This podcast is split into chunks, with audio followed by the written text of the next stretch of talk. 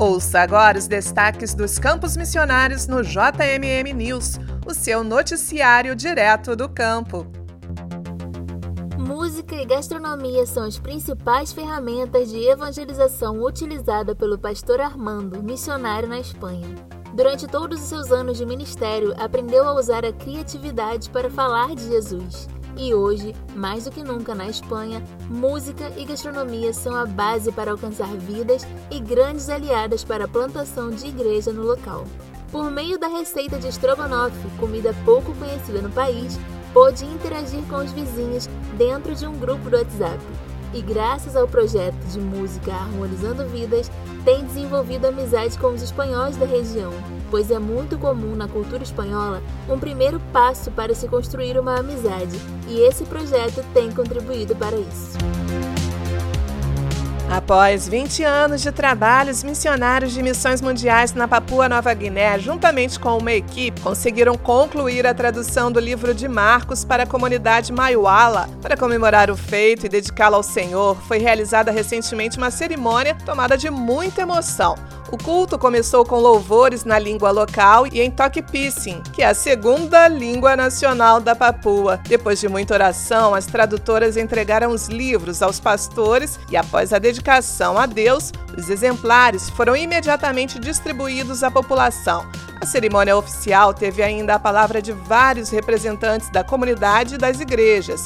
Muitos lembraram que este livro começou a ser traduzido em 2001 e somente agora foi entregue ao povo. O primeiro tradutor pôde ver o trabalho final pouco antes de partir para a glória. Segundo o missionário Alessandro Nunes, o mais marcante foi ver que muitos se sentiram valorizados e tiveram a certeza de que o nosso Deus não desistiu dos Maiualas e que o plano do Senhor de ter a Bíblia traduzida para eles ainda será cumprido. O Evangelho segundo Marcos foi só o primeiro passo comunidade foi incentivada a investir no trabalho de tradução para que os demais livros não demorem tanto para serem entregues à comunidade. Os livros de Lucas, Filemão e Judas estão esperando a etapa final de consultoria para serem impressos e entregues em breve à comunidade. Os missionários José Roberto e Sônia Santos trazem ótimas notícias de Guiné-Bissau. Em junho, a primeira Igreja Batista em Bissau completou seis anos desde a sua emancipação. Ao invés de receber um presente para comemorar, a igreja ofereceu ao Senhor o seu primeiro missionário, que irá com a família para o Senegal ainda este mês. Lá, ele se especializará em cardiologia e em missões para servir melhor ao reino. É a PIB em Bissau, vivendo o poder de transformar. A missionária Ana Lúcia Ferreira, que atua no Paraguai, está ensinando música e trabalhos manuais a um grupo de adolescentes na igreja local. Com esta oportunidade, iniciou um estudo bíblico com esses alunos. Algumas mães acompanham seus filhos até a porta da igreja. Desta forma, a missionária cria uma aproximação, para assim compartilhar de Jesus com as mães dos adolescentes. Ore para que mais pessoas façam parte dos estudos bíblicos por meio do trabalho de música e artesanato na igreja. No sul da Ásia, toda a equipe do PEP já foi vacinada contra a Covid-19. Tem mobilizado as famílias da comunidade para que também sejam imunizadas. Ore para que todos tenham o coração aberto para receber o programa socioeducativo tão logo o país saia do lockdown.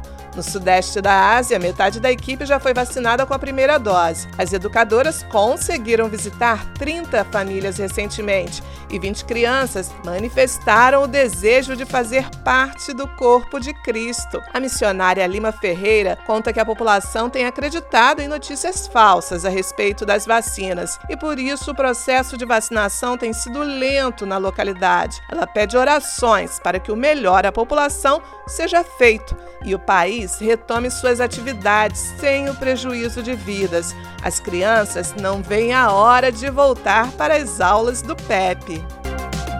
Na África Ocidental, os missionários Pedro e Clara Lourenço celebram a transferência do DNA missionário.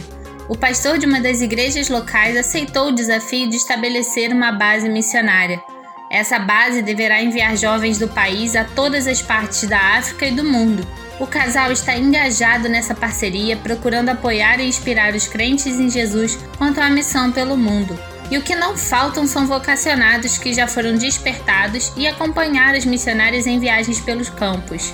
O Pedro e a Clara Lourenço contaram que também pretendem apoiar o treinamento e formação de futuros missionários, incentivando assim a propagação da obra e do DNA missionário. E para contribuir com as ações de missões mundiais em países dos cinco continentes, acesse agora mesmo o site doiagora.com.